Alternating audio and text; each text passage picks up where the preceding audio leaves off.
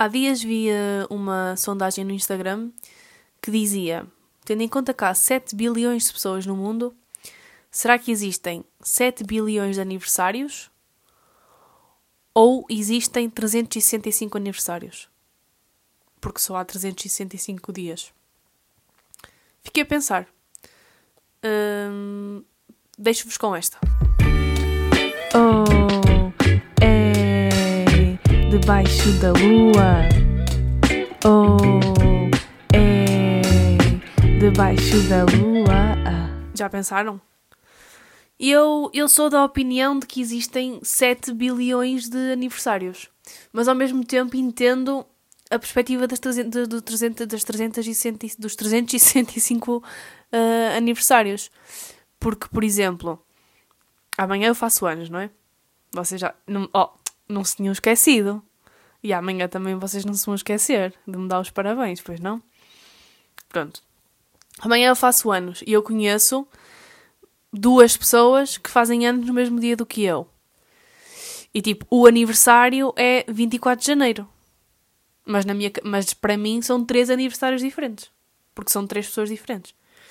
Imaginem que vocês vão a dois aniversários no mesmo dia. Vocês vão, vão, vão dizer que têm dois aniversários. Não vão dizer que têm um aniversário. Mas ao mesmo tempo, se, se, se considerarmos aniversário o dia, então só há 365 aniversários por ano. Fiquei a pensar. Mas prefiro acreditar na, nos 7 bilhões de, de, aniversários, porque cada pessoa é uma pessoa e cada pessoa tem de se sentir especial no seu dia. É isso, malta. Bem-vindos e bem-vindas aqui ao, ao novo episódio. Um, vocês perguntam como é que estás de voz, como é que estás de nariz. Estou, desde que fiquei rouca, no início do ano, que estou a sentir que as minhas cordas vocais estão super. Uh, imaginem, estou sempre com bué expectoração, mas parece que está tipo aqui colada nas cordas vocais. E eu às vezes nem estou a falar, nem falo muito durante o dia, e tenho sempre esta necessidade de estar tipo sempre a tossir. Mas ao mesmo, ao mesmo tempo tosse e não sai nada, estão a ver? Então meio que é, que é um bocado incomodativo.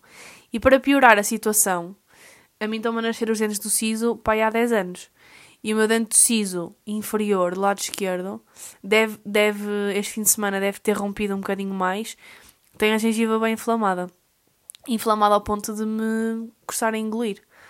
Uh, e pronto, estamos assim de saúde. De resto, vocês perguntam como é que eu mando a sentir, como é que eu estou. A semana passada falei da terapia, isso. Olhem, uh, foi uma semana de. Senti que houve mudança ou que, se, ou que pelo menos se iniciou uma mudança que eu ainda não estou a conseguir ver os resultados, não é? Mas que só o facto de eu ter mudado pequeninas coisas da minha vida já estou a sentir que, que houve uma mudança. E, hum, e eu acho que, que, que hum, a fase mais numb da nossa vida, tipo, eu estou sempre a usar a expressão numb e eu não sei se numb significa aquilo que eu quero que eu quero dizer. Mas eu acho que numb tem significado. Numb. Dormente? Ah, não. Quer dizer, também pode ser dormente. Mas eu pensava que numb era tipo. Hum, confusa. Uh, tipo, sabem? E não é. Numb é dormente. Pronto, vou deixar de usar esta expressão. Ou pelo menos vou passar a usar a expressão numb, que é uma palavra inglesa, não é? E também é o título de uma das músicas mais épicas do Linkin Park, que fizeram parte da minha adolescência. Uh, por acaso há dias entrei num Uber no Porto e ele, e ele era assim todo, é, todo confiançudo, estão a ver, tipo, tipo, boa noite. Era um gajo da minha idade. E eu sei que ele era da minha idade porque depois já vão perceber como é que eu descobri.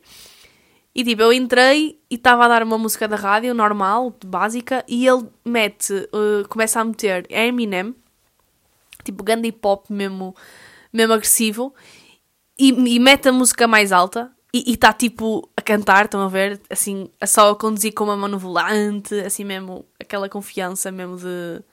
de pronto, de. É isso, vocês estão a perceber, não é? E. Uh, E a seguir mete Linkin Park. E não foi a Numb, acho eu, mas mete Linkin Park. E eu, obviamente, começo também, tipo, a marcar o ritmo da música nas minhas, na perna, ou, ou começo, tipo, a cantar baixinho, assim, pá, porque gosto de música. E ele olha pelo retrovisor para mim e diz: Você gosta de Linkin Park? e eu gosto, não sei o quê, fez parte da minha, da minha adolescência, não sei o quê. E ele: Ui, da sua adolescência? Você tem mais que 25 anos? E eu: Tenho, mano. Quanto, quanto, que idade é que tu me dás? E pronto, depois foi aí que, ele, que, ele, que eu disse que era de 94 e ele disse que também era de 94. Mas pronto, isto para dizer que Numb, Numb, Numb, Numb estava a falar de que, ah, acho que a, a fase mais confusa da nossa vida e tipo o pico de confusão e de dúvida é a fase mais próxima do início da clareza. Imaginem, usando aqui uma analogia, vocês sabiam que a fase mais escura da noite é precisamente aquela que antecede a aurora? Que antecede, antecede agora estou com dúvidas português. Anteceder significa aquela, aquela que vem antes, não é? Ai, anteceder. Preceder, ser anterior. Exatamente, pronto. Ou seja, a fase mais escura da noite e a mais fria também é aquela que antecede a, o nascer do sol, que antecede a aurora. Um, então, eu acho também que a fase mais confusa, mais. que nós temos mais dúvidas na nossa vida, aquele pico, é também a mais próxima de darmos a volta e de começar a fase com mais, mais, mais clareza. E eu acho que tive que passar, tive que ir a esse pico de, de frustração para, para, para me dar o clique. E a semana passada, o facto de ter tido a consulta, aquela a consulta de terapia como eu vos falei, e apesar de. Acho que disse isto, que não vou dar continuidade com aquela terapeuta, porque acho que não me identifiquei a 100% com ela, e, e tenho aqui outra recomendação de outra pessoa que eu quero mesmo, com esta pessoa eu quero mesmo fazer, e sei, tenho quase certeza que me vou identificar. Um, apesar de não, não, não ver continuidade neste tratamento com esta pessoa em específico, uh, foi ela disse-me algumas coisas que me fizeram assim acordar. E foram coisas que eu, lá está, como eu vos disse, algumas já sabia, foram coisas que os meus amigos já me disseram, mas que o facto de eu ter estado uma hora à conversa com uma desconhecida e estar a repetir aquilo que eu já tinha dito mil vezes aos meus amigos e aquilo que eu já tinha debatido mil vezes comigo mesma. Pela primeira vez a alguém, tipo a uma pessoa que nunca tinha ouvido essa história, não é? e ter chorado durante pai meia hora em frente a uma desconhecida fez-me bem. Acho que esse foi, agora que vejo, acho que esse foi, foi tipo o, o fator que mais me que mais me ajudou. E então comecei aos pouquinhos, um, tipo, a, a, a, fazer algum, a, adquirir alguns hábitos que eu tinha antigos e comecei aos pouquinhos, comecei a treinar outra vez, um, comecei a, e comecei também, fiz uma cena que foi, rendi-me um bocado à minha situação atual.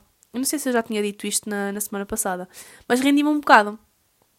E o facto de me ter rendido hum, ajudou-me a aceitar com mais naturalidade e com menos culpa uh, o presente. E, uh, e isso tem-me ajudado bastante. E eu acho que muitas das, muitas das vezes, ou muitas das vezes não, eu acho que nós, quando estamos a fazer as pequeninas coisas do dia a dia, não vemos o impacto que isso tem em nós. Mas, por exemplo, quando eu olho para um ano ou para dois anos e, e, e, e, vejo os pequeninos hábitos que eu tinha, agora percebo que eram esses pequeninos hábitos que faziam de mim uma pessoa mais A, B, C ou D. Portanto, nós agora não conseguimos perceber o efeito que determinado hábito, que determinado comportamento tem, só vamos conseguir ver a longo prazo. E por isso é que eu acho que é difícil manter uh, introduzir novos hábitos ou cortar hábitos velhos, porque os resultados não são visíveis logo. Temos que esperar e é um bocado, é um bocado ingrato, porque imaginem, temos que esperar que o tempo passe e depois temos que ter a capacidade de olhar para trás e comparar aquilo que nós somos nesse momento e aquilo que nós éramos antes de termos começado com esses pequeninos hábitos. E muitas das pessoas não conseguem fazer isso. E, uh, mas também há, há, há coisas, há determinados hábitos que, uh, que mostram logo mudanças positivas quase imediatas. Eu, numa semana, senti-me senti-me melhor. E, e, e aconteceu uh, uma coisa nesta semana que foi tipo o gatilho que eu estava à espera para encarar mesmo. Pá, pá, foi tipo um gatilho que eu disse: foda-se, estou farta. Vou começar e meti na cabeça, e acho que às vezes nós precisamos desses gatilhos e desses momentos que, que, nos, que nos deixam, se calhar, desiludidos ou magoados ou, ou, que, ou yeah, que nos magoam, e muitas das vezes esses, esses momentos contribuem para, para a nossa autodestruição, digamos assim, mas há alguns deles que contribuem, pelo contrário, para ficarmos ainda mais motivados e para encararmos os nossos objetivos como realmente, ok, é isto que eu mereço, é isto que eu quero. E, este, e esta semana eu tive um momento desses. E, e eu acho que é precisamente nesses momentos de. E normalmente estes gatilhos. Quer dizer, não, não vou dizer que são, que são negativos. Comigo resulta um bocado assim. Comigo às vezes resulta um gatilho que me deita tão abaixo que eu fico tão fodida com isso que digo, não, agora, então agora é que vai ser. Comigo às vezes resulta um bocado assim, tipo, comigo resulta perder para depois encarar eh, a cena como um recomeço. E é precisamente nesses momentos de maior frustração em que esse gatilho está fresco que vocês devem escrever aquilo que estão a sentir e olhar para os vossos objetivos e, e, e, fazer a mudança acontecer. E foi isso que me aconteceu. Eu tive esse gatilho, que no meu caso foi uma coisa mais, mais negativa, que mexeu comigo de forma mais negativa, e nesse dia eu escrevi pá, quatro páginas no meu diário contei tudo o que se passou, fiz um vision board. Eu costumava ter vision boards, vision boards, vision boards, vision boards, vision boards, vision boards, uh, todos os anos e este ano caguei, não fiz. Uh, e o ano passado também não fiz. Mas, mas nesse preciso momento eu escrevi tudo no meu diário, fiz um vision, um vision board e, e agora olho, e cada vez que olho para esse para o vision board que está no meu wallpaper, eu automaticamente sou, sou transportada para o momento em que o fiz. E como nesse momento eu estava tão com as emoções tão frescas e estava com tanta, tantas ganas de fazer aquilo que eu estava a pôr no Vision Board acontecer, que sempre que olho para ele volto a esse sentimento. E esse sentimento dá-me força para, para, yeah, para tipo, vamos embora, vamos trabalhar nisto que tu, que tu queres trabalhar. E se calhar passei o, os últimos três meses a dizer que ia fazer e que ia fazer e não sei o quê, e naquele dia em específico, com esse acontecimento, foi o gatilho que eu estava que eu estava a precisar para, para encarar mesmo isso de verdade. E, e, e eu acho que também esta cena do Vision Board também uh, veio um bocado, decidi fazer também, porque este, esta semana ouvi um podcast, um episódio do, do podcast On Purpose, do G7. Já falei aqui várias vezes sobre este podcast. Eu não ouço todos os dias, mas eh, decidi ouvir este. Nem sei porque. Até estava, eu estava a adormecer o meu sobrinho. Eu estava a dormir no meu colo. E ele já estava tipo a dormir ferrado, eu estava sentada e eu não consigo fazer praticamente nada quando ele está a dormir ao meu colo. Porque e, então, nesse dia em específico, tipo, a minha irmã teve mesmo que ir a uma reunião que não conseguia faltar e, e ele teve que ficar comigo. E, tipo, ela saiu de casa e ele estava aos berros. Uh, de sono. E, e, eh, e, ela diz que o, o, o, choro mais aflitivo dele é quando ele está, tipo, com sono. Pronto, mas ela teve mesmo que sair. Era, era, era, era uma reunião que ela não podia mesmo faltar. E, e era, foi ela e o, e o pai do bebê. Portanto, nem o pai conseguiu ficar com ele. Então, ele ficou no meu colo, estava a chorar depois eu conseguia adormecê-lo, só que era tipo. Eu fazia um movimento diferente e ele começava logo a chorar outra vez. Pronto, então eu estava com ele ao colo e não conseguia fazer nada. E decidi ir ao YouTube e apareceu-me como recomendação este, este episódio. Que uh, o episódio uh, é com a Roxy Nafuzi, que eu não sabia quem ela era. Depois ouvi o episódio e fiquei a conhecer e chama-se Manifestation Masterclass and How to Set Better Intentions to Attract, attract Your Dream Life. Aconselho muito, até vou pôr na, na bio deste episódio para vocês ouvirem. Porque ela, para já, ela começa logo a falar de forma muito aberta e muito vulnerável sobre o seu passado com, com adição, com, com uma série de coisas que ela passou e, e começa logo o podcast a falar disso. Então aga- agarra logo. E depois ela fala como é que foi, a, como é que foi o, o percurso dela que a levou de- dessa vida em que ela estava basicamente com, pro- com problemas de adição e com depressão, e depois ela até chega lá uma altura em que dizem que ela não sabe se é a adição que alimenta a depressão ou se é a depressão que alimenta a adição. E, e como é que ela depois passou por esse processo de cura, de espiritualidade, hum, e fala muito de, de manifestação. E houve determinados conceitos, até houve algumas frases que eu escrevi que, que fizeram todo sentido para mim. E ela fala mais uma vez do Gen Board e ela diz que, hum, imaginem, manifestar. Muitas vezes as pessoas têm uma ideia errada sobre, sobre manifestação, porque, porque, há, porque imaginem, não é do género, ai, vou, vou manifestar e vou pedir e ao universo ou, ou a Deus para ganhar Euro Milhões. Tipo, há pessoas que acreditam que é assim e ela explica claramente que, tipo, que nós não podemos manifestar sobre coisas que nós não controlamos. Ou seja, nós não, nós não controlamos se vamos ganhar ou não euro milhões, não é? Portanto, não vamos manifestar sobre isso. E ela diz também que nós devemos manifestar sobre aquilo que controlamos e o nível da nossa manifestação é, é diretamente proporcional ao nível de crença que nós temos sobre aquilo que nós merecemos e sobre aquilo que nós estamos a, manifestar. Por isso, se vocês não acreditarem naquilo que estão a manifestar, não vale a pena manifestarem. Então, este- isto bateu-me. Ah, e ela diz também que nós estamos sempre a manifestar. Todos os dias nós manifestamos. Um pensamento é uma manifestação. Por isso é que nós temos que ter muito cuidado com, a- com os nossos pensamentos, porque um pensamento negativo, basicamente estamos a manifestar sobre esse pensamento e vamos atrair esses pensamentos. E eu já fui mais. eh, já fui mais ligada a este tipo de conceitos. Já fui uma pessoa, neste sentido, mais espiritual, vá, em que tinha muita atenção a isso. Sinto que me desliguei um bocado desta parte e por isso, se calhar, é que, é que me voltou a bater de forma tão, tão grande este episódio, porque voltei a, relem- a relembrar e a ouvir determinadas coisas que há dois ou três anos eram valores pelos quais eu me guiava mesmo, e, eh, e agora sinto que não estou tão assim, mas quero muito recuperar eh, isso de volta. E até estou a pensar comprar o livro dela, porque ela escreveu um livro que se chama-se Manifest. E estou também hum, ah, interessada em voltar a, a- a ler mais sobre este, este tipo de livros de desenvolvimento pessoal, porque foi assim que eu comecei a ler, foi com livros de autoajuda, de desenvolvimento pessoal, um, e, e sinto, sinto um bocado falta disso. Pronto, e eu aconselho muito mesmo este episódio, tem conceitos mesmo muito fixe, e hum, eu acho que ela também fala lá disto, de, ou se calhar fui eu que, que cheguei a esta conclusão sozinha por causa da minha experiência, como eu vos disse.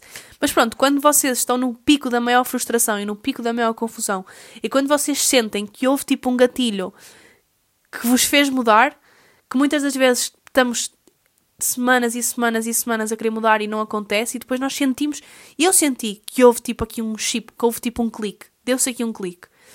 E é, e é aproveitar quando dá esse clique para voltar a reescrever os objetivos, redefinir objetivos, ahm, criar um vision board, uh, se, fosse- se fizer sentido para vocês, tipo, criar estratégias para aproveitarem esse clique que dá, que eu não sei se é um processo químico que existe no nosso corpo ou não sei. Só sei que vocês sentem quando ele acontece.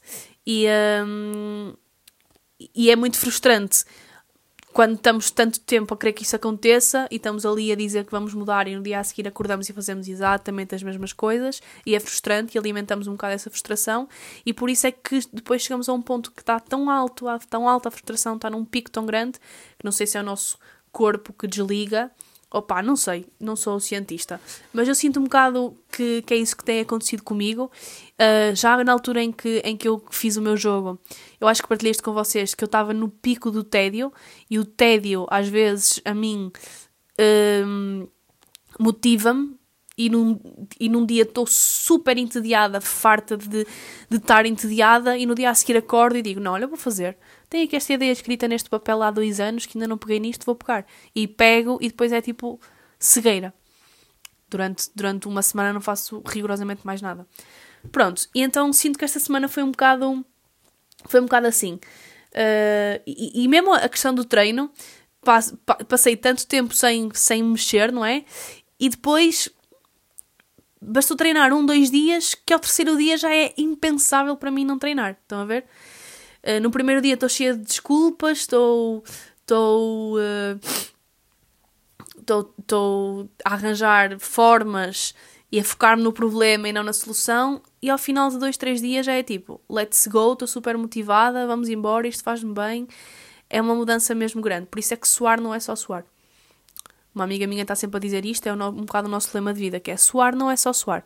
Uh, uh, e, e o treino não tira energia, ele dá-nos energia. E, um, e pronto, recomendo muito esse episódio uh, para vocês ouvirem. Também recomendo uma aplicação que eu instalei já em dezembro e depois não. Só, só fiz uma ou duas vezes e deixei de fazer. E neste dia. Voltei a fazer e vou, e, e vou querer fazer isto todos os dias.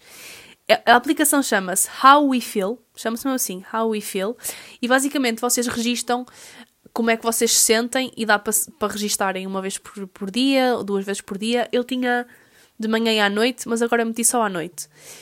E basicamente a aplicação é muito fixe, porque, porque basicamente ela, ela define quatro grandes estados de como vocês se sentem. E ela divide em high energy and pleasant, divide, eh, high energy pleasant, depois low energy unpleasant e low energy pleasant, ou seja, dividem alta energia ou baixa energia e depois se essa alta energia é prazerosa ou não e se a baixa energia é prazerosa ou não. E depois, dentro de cada, eh, de cada uma destas quatro, destes quatro estados, existem imensos estados. Por exemplo, eu estou aqui a abrir a aplicação. Por exemplo, aqui carreguei em alta energia prazerosa. E vocês têm imensos estados, tipo surprised, excited, energized, cheerful, pleasant, pleased, focused, cur- curious, um, successful, enthusiastic, upbeat, alive, delighted, hopeful, confident, engaged, motivated, happy, joyful, productive, inspired. Ou seja, tem imensos estados. E vocês, depois vocês escolhem o estado que, que mais que, que mais se identifica com o estado em que vocês estão. E depois vocês conseguem adicionar uma, uma, uma, uma, um voice, conseguem adicionar uma fotografia, conseguem adicionar uma nota. Depois eh, lá pergunta o que é que estavas a fazer quando vocês, imaginem, quando vocês registaram este estado, o que é que vocês estavam a fazer, com quem é que vocês estavam, quantas horas dormiram nessa noite e quantos, quantos, quantos minutos de exercício fizeram nesse dia. Então tem sido fixe. E por exemplo, eh, vou-vos dizer aqui. Vou-vos dizer aqui como é que, como é que eu estou. Por exemplo, no sábado foi, foi, na- foi no dia em que aconteceu esse gatilho, como eu vos disse, e eu pus I'm feeling annoyed, porque eu estava mesmo chateada, e depois escrevi o que é aconteceu. E ontem, hum, e ontem eh, meti à noite também I'm feeling relaxed, ou seja, já estava mais relaxada, estava a ver o Vale Tudo ao domingo, estava na minha sala e naquele momento em específico eu estava mais relaxada. E depois aqui, isto é fixe porque depois mostra-vos uma análise, não é? Uma análise mostra-vos tipo o calendário e em cada dia como é que vocês estavam a sentir, por cores, porque cada, cada emoção daquelas quatro que eu vos falei tem uma cor. A- as emoções, isto depois, hum, eu acho que isto faz, yeah, faz mensal, dá para fazer mensal, dá para fazer semanal, dá para fazer desde sempre. Uh, Mostra-vos aqui um gráfico, de- neste momento eu estou com 50-50, ou seja, estou com 50% de emoções de uh, high energy pleasant, não, low energy pleasant e estou com 50% de high energy unpleasant. Portanto, estou basicamente nos dois opostos. E, hum, e pronto, é muito fixe. Aconselho-vos muito a vocês, a vocês instalarem também esta aplicação, porque no final do ano, ou no final de cada mês, ou no final de cada semana, vocês vão conseguir perceber os vossos picos, por onde é que vocês se passaram, as vossas fases ma- eh, mais positivas, menos positivas. Imaginem, vocês olharem daqui a um ano, verem, por exemplo, maio, e em maio terem maioritariamente tudo verde ou tudo energia alta. Vocês vão perceber porque é que isso aconteceu, não é? é fixe. Aconselho, instalem. Hum, e, hum, e pronto, malta. Esta semana uh, também comecei a ver uma coisa, vocês calhar vão ficar surpreendidos com, com, com esta revelação. Mas uh, eu sou uma grande fã do Big Brother do Brasil. Nunca vi o Big Brother de, de Portugal. Se calhar até sou um bocado. Não sei se é preconceituosa com o Big Brother de cá, mas um, o Big Brother do Brasil eu comecei a ver em 2021. Estávamos nós em pandemia, quarentena, porque o Big Brother lá começa sempre no início de janeiro. Estávamos nós em pandemia e, uh, e eu comecei a ver no Instagram, no Twitter, muitas. Muito, muito, em, em páginas de meme, porque eu sigo muitas páginas brasileiras, mesmo em famosos brasileiros, comecei a ouvir muito barulho sobre o Big Brother do Brasil. E na altura, no Big Brother do Brasil de 2021, ficou marcado por episódios de, de violência psicológica por uma determinada concorrente, por. Uh, uh, não, agora não me estou a lembrar da palavra em português de Portugal. Mas basicamente havia uma concorrente que depois foi a pessoa que ganhou, que estava basicamente a ser o alvo de, de, toda a casa. E a forma como ela era atacada era de forma muito agressiva, de forma muito violenta, psicologicamente. E eu comecei a interessar-me pelas análises que cá fora psicólogos, eh, psiquiatras eh, faziam do que estava a acontecer lá dentro. E o Big Brother, no fundo, é a vida real. Porque aquilo é um jogo com pessoas. E o que está em jogo são as emoções das pessoas, são os comportamentos das pessoas, são as atitudes das pessoas. Então eu comecei a, a ver este tipo de análises, começou a aparecer em muitos. Em, não sei se vocês alguma vez viram, mas neste momento, esta pessoa que depois ganhou o Big Brother e foi tipo recordista foi a Juliette.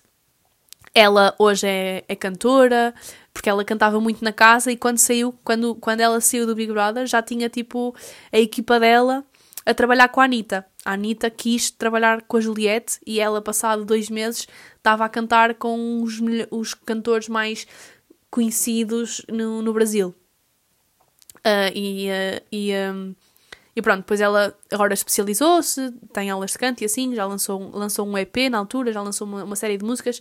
Pronto, e agora ela basicamente vive de publicidade e marcas e, e merdas, porque ela, pronto, foi mesmo um, sucesso. E, e este Big Brother, este 2021, ficou marcado precisamente por isso.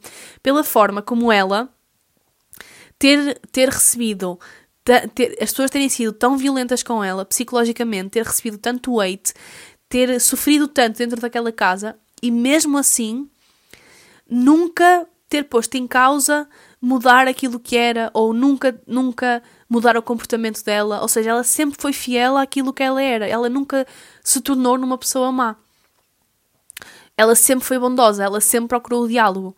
E no final, quando ela ganha, o discurso que o apresentador do, do Big Brother faz até é neste sentido. Ela, ela, ele, ele diz: Tu tinhas todos os motivos para te tornares má, uh, tentaram fazer de ti uma pessoa má e tu nunca cedeste. E, e porque num, num, num mundo em que tudo se polariza, procurar o diálogo constantemente e comunicar constantemente e querer esclarecer tudo constantemente com toda a gente e não deixar uma ponta solta cria muita estranheza. E por isso é que toda a gente na casa a acusava dela ser falsa, dela, dela, daquilo, dela ser uma personagem, porque ela fazia precisamente isto. Ela via uma ponta solta e ia lá e esclarecia, falava diretamente com a pessoa, comunicava. Claro que também tinha os seus defeitos, mas ela ficou marcada desde o início por causa disso. E ela, pai, desde a segunda ou terceira semana, que foi favorita do público cá fora e manteve-se até ao final. E, e é muito interessante que a pessoa que uma das pessoas que mais violência psicológica fez uh, contra ela e que mais tóxica era dentro daquela casa é, é uma rapper brasileira que se chama é Carol Conká. Ela foi eliminada, mais ou menos, não foi a meio, um bocadinho antes do meio do programa, com uma taxa de rejeição gigante. Ela estava completamente cancelada cá fora. Ela era conhecida, ela era cantora, que saiu completamente cancelada, pai com 99% dos votos contra ela, ou seja, a favor dela, dela, dela ser eliminada. E é muito interessante que, passado um ano, Uh, a Carol Conká começou a, a, a, ir a podcasts, a falar outra vez de tudo isto e, um, e a admitir o quanto ela precisava do Big Brother para perceber uh, o estado uh, tóxico e nefasto em que ela estava. E então ela teve mesmo que, que, se curar, digamos assim. Teve que fazer muitos anos de terapia, porque o que ela disse, teve que fazer terapia, uh, ou seja, teve que fazer muitos anos de terapia, não, teve que fazer terapia para compensar todos os anos que não a fez. E ela disse mesmo que quando vocês estão naquele contexto de jogo, passados uns tempos vocês esquecem-se que estão num jogo, passados uns tempos vocês esquecem-se que estão a ser vistos por milhões de pessoas. E todas as vossas dores uh, vêm ao de cima, porque são 24 horas dentro das vossas cabeças. Se vocês querem sair, espairecer, fazer uma coisa diferente, ver outras pessoas, é quase impossível, porque vocês estão ali fechados naquela casa durante 3 meses no máximo, né, se chegarem à final.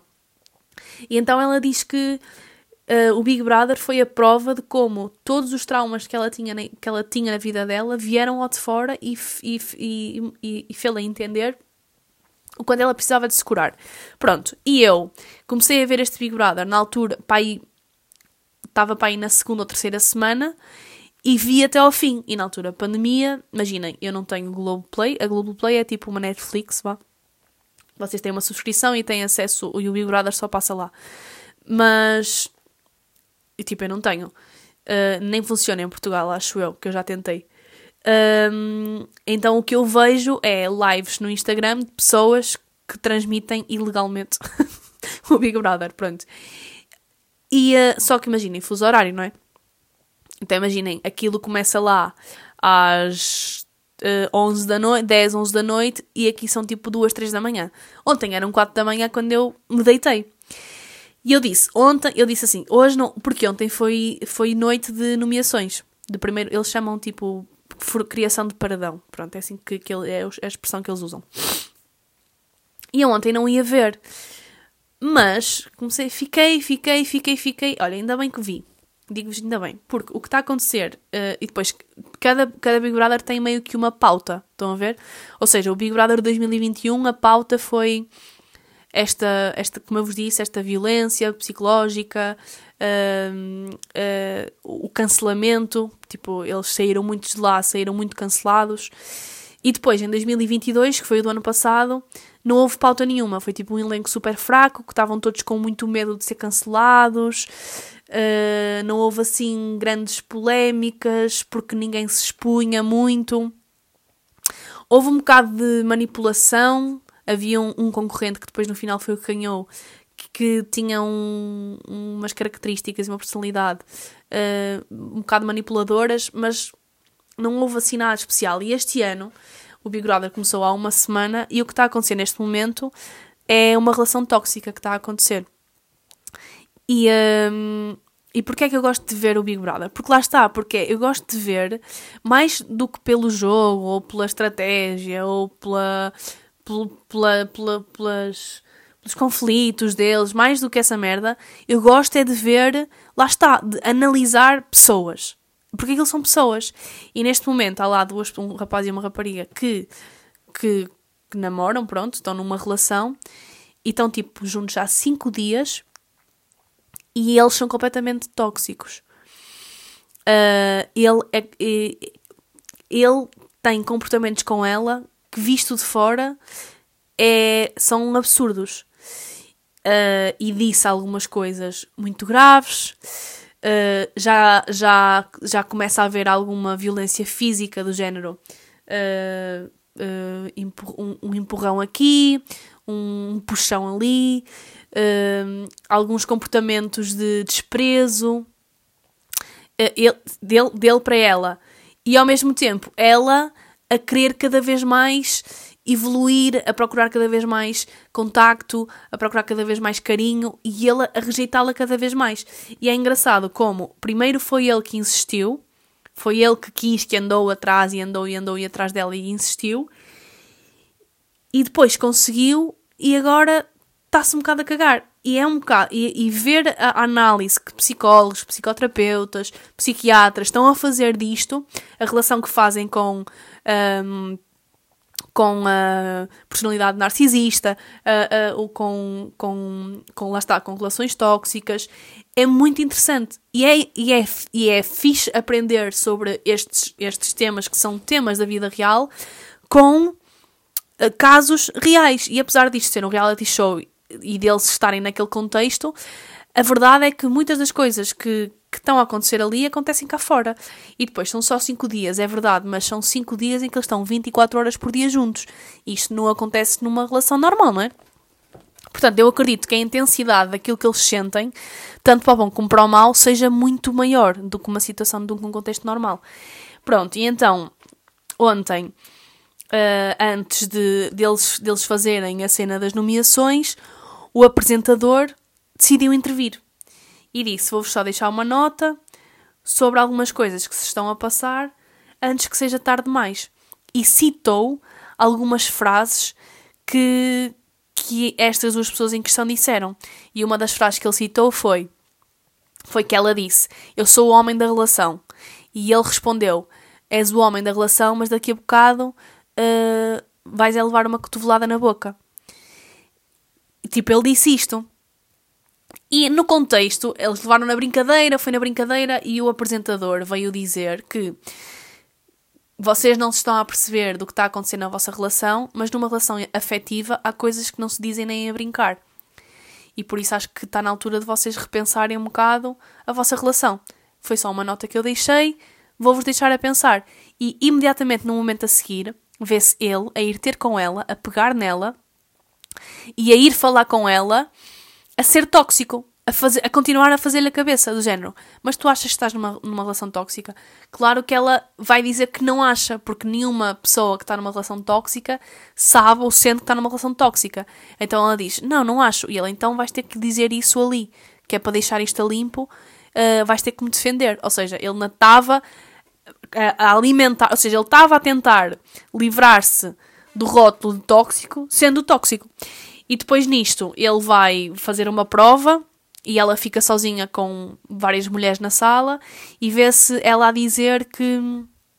E vê-se ela, ela a dizer que se sente muito culpada e depois vê-se imensas mulheres à volta dela a dizer a única culpa que tu tens que sentir neste momento é de tu não te teres priorizado, é de não teres pensado em ti. Por isso, se queres se queres sentir uma culpa, sente essa culpa. Agora, não sintas a culpa por estás numa relação tóxica. E depois ela diz: Eu não consigo ver que eu estou numa relação tóxica porque todas as minhas relações uh, foram assim. E a relação que eu estou a ter com o Gabriel, chama-se Gabriel aqui na casa, é a melhor que eu tive até hoje. Ou seja, e, eu não sei se já falei disto aqui, desta perspectiva, mas é quando nós somos tratadas ou tratados mal, quando muitas coisas más nos acontecem depois, quando acontece uma coisa melhor do que essa, nós pomos logo isso como padrão da melhor coisa que nos pode ter acontecido. Mesmo que esse, que esse padrão seja tipo um mínimo. Então, ela, como sofreu já violência doméstica de outros relacionamentos, estar neste momento com um, com um homem que, uh, que só lhe manda umas bocas, que a rejeita de vez em quando, que, que, de vez em quando tem assim atitudes um bocado agressivas, mas que ao mesmo tempo lhe dá, lhe vai dando aquilo que ela quer, para ela já é o homem de sonho. Já são aquelas migalhas emocionais que muitas vezes as pessoas agarram-se a essas migalhas e não percebem que nós não merecemos as migalhas, nós merecemos, nós merecemos o pão todo, nós merecemos a, a, a, a padaria toda. E, um, e pronto, e então está a ser uma pauta neste momento no Big Brother, que é esta questão das relações. Neste momento ele já está a fazer papel de vítima, já está tipo, ai, não venhas ter comigo, uh, não me apoiem, porque isso ainda vai sobrar para vocês, porque aqui o culpado sou eu, a fazer o papel de vítima, que muitas das vezes depois ainda, ainda ganha aliados e ainda passa por coitadinho e ainda, ainda leva as pessoas a acreditar que, ai, coitadinho está mudado. Bullshit. Porque é assim, isto aconteceu há menos de 24 horas e uh, não é com, com duas palavras que de repente ele está mudado, não. ele, também tem um problema, claramente, e acho que tem claramente que se tratar, porque nenhuma pessoa que tem aquele tipo de comportamentos e atitudes um, é uma pessoa normal, sem dor. E eu acredito nisto, que é não há pessoas más, há pessoas em sofrimento. Uh, e, e, então pronto. tem sido interessante, pronto, mas depois, ao mesmo tempo, é um bocado, é um bocado contraprodutivo, não é? Contraprodutivo ou contraproducente? Eu hoje não estou boa. contraproducente, que significa que não é produtivo, não é? Foda-se, vou ter que ir ver. Contraproducente. Calma, agora vou ter que ir ver. Que prova precisamente o contrário do que se queria provar. Não, não é isto. Será que existe contraprodu... Produ... Será que existe contraprodutivo? Que produz efeitos contrários aos desejados. Ah, é um sinónimo. Pronto, contraprodutivo ou contraproducente. É isto que eu quero. Significado de contraproducente. Adjetivo. Cujo resultado não corresponde ao esperado. Que causa o resultado oposto. Contraprodutivo. Ok, são sinónimos. Pronto, estou a dizer que assistir ao Big Brother Brasil é um bocado contraprodutivo ou contraproducente, porque, por causa do horário, não é? Se bem que no dia a seguir vamos ao Twitter, vamos ao Instagram e há imensos vídeos com resumos de tudo o que aconteceu, mas pronto, aquela cena de querer ver ao vivo. Um, mas ao mesmo tempo é uma escola. É uma escola do caraças e eu não sei, nunca vi o Big Brother de Portugal, não sei se há, se tem havido este tipo de, de, de, pautas ou se tem havido este. Sei que há, um, há uns tempos houve aquela do Bruno de Carvalho com a, com aquela com a Liliana, não é? Em que também havia clara violência dele sobre ela. Mas neste momento eles estão juntos. Não, não me vou. Pá, na altura posicionei-me sobre isso, agora não me vou posicionar. Mas claramente que na altura ele era super agressivo e super violento com ela. Nunca vi o Big Brother daqui, mas sei que pelo menos uh, o 21, o Big Brother do Brasil 21, foi muito interessante neste sentido de análise de pessoas e este também acho que vai ser. Porque eles também lá são muito intensos. Eu acho que isto é um bocado cultural, não é? Os brasileiros são muito intensos, entregam-se muito às coisas sem medo. Um, isto em tudo, em tudo. Uh, um, brasileiro vai, vai a uma festa, vai dar tudo. Um brasileiro está numa relação, está a dar tudo está no futebol, está a dar tudo, são intensos, eu acho que é um bocado cultural. Isto assusta-nos um bocadinho a nós enquanto portugueses, acho eu. Esta conversa, também tive esta conversa com um amigo meu esta semana. Mas por isso, se calhar, é que estas coisas são tão escrutinadas. Ah, e depois também lá há outra coisa que é: as coisas são escrutinadas a este ponto porque lá o Big Brother também é cultural, ou seja, é uma cena muito grande. Toda a gente praticamente vê o Big Brother. Não há hum, aquele preconceito que nós temos aqui para o nosso. Toda a gente lá vê uh, o Big Brother. E então há um escrutínio muito maior de cada acontecimento, há um posicionamento muito maior. Pronto, é fixe neste sentido de analisar pessoas e pá, não vos vou recomendar porque não, não vos consigo dizer, olha, vejam, mas pá, aquilo que eu faço é ver quando quando está a ver essas lives que são transmitidas no Instagram e vou acompanhando no Twitter e Instagram e assim. Uh, Pronto, malta. É isso. Uh, é isso. Boas, boas, bons temas, bons temas, boas coisas que, que, aconteceram, que aconteceram esta semana. Amanhã faço anos, já vos disse. 29 vão ser os meus últimos 20 e já tenho mais ou menos o dia planeado para amanhã. Vou sair de manhã cedinho, aproveitar o sol. Quero ir almoçar fora. Vou ao cinema ver o Avatar, que ainda não fui ver. E depois à noite vou jantar com a minha família, cantar os parabéns, essas coisas. E depois, sábado, vou ter a festa surpresa, como já vos disse, que os meus amigos me estão a organizar. E uh, estou muito ansiosa e muito expectante para aquilo que eles têm preparado para mim. Ia-vos falar também do livro que eu ainda estou a ler, que é o Conversas sobre o Amor, que eu já falei aqui pá, há dois meses, foi quando eu comecei a ler o livro. Entretanto, ainda não o acabei, mas estou a lê-lo agora de forma mais regrada e estou a ler todos os dias, porque eu também tenho o objetivo de ler no mínimo 12 livros este, este ano. E eu vou dedicar um episódio mais especificamente a este livro, porque está a ser incrível. Está a ser muito bom, mas não vai ser hoje. Por isso, maltinha, muito obrigada por ouvirem. E uh, até para a semana. Sim? Para a semana já, já venho aqui com 29. Esta é a última vez que vocês me vão ouvir com 28. Como é que vocês se sentem? é isso, malta. Um beijinho e até para a semana. Oh, é debaixo da lua. Oh, é debaixo da lua.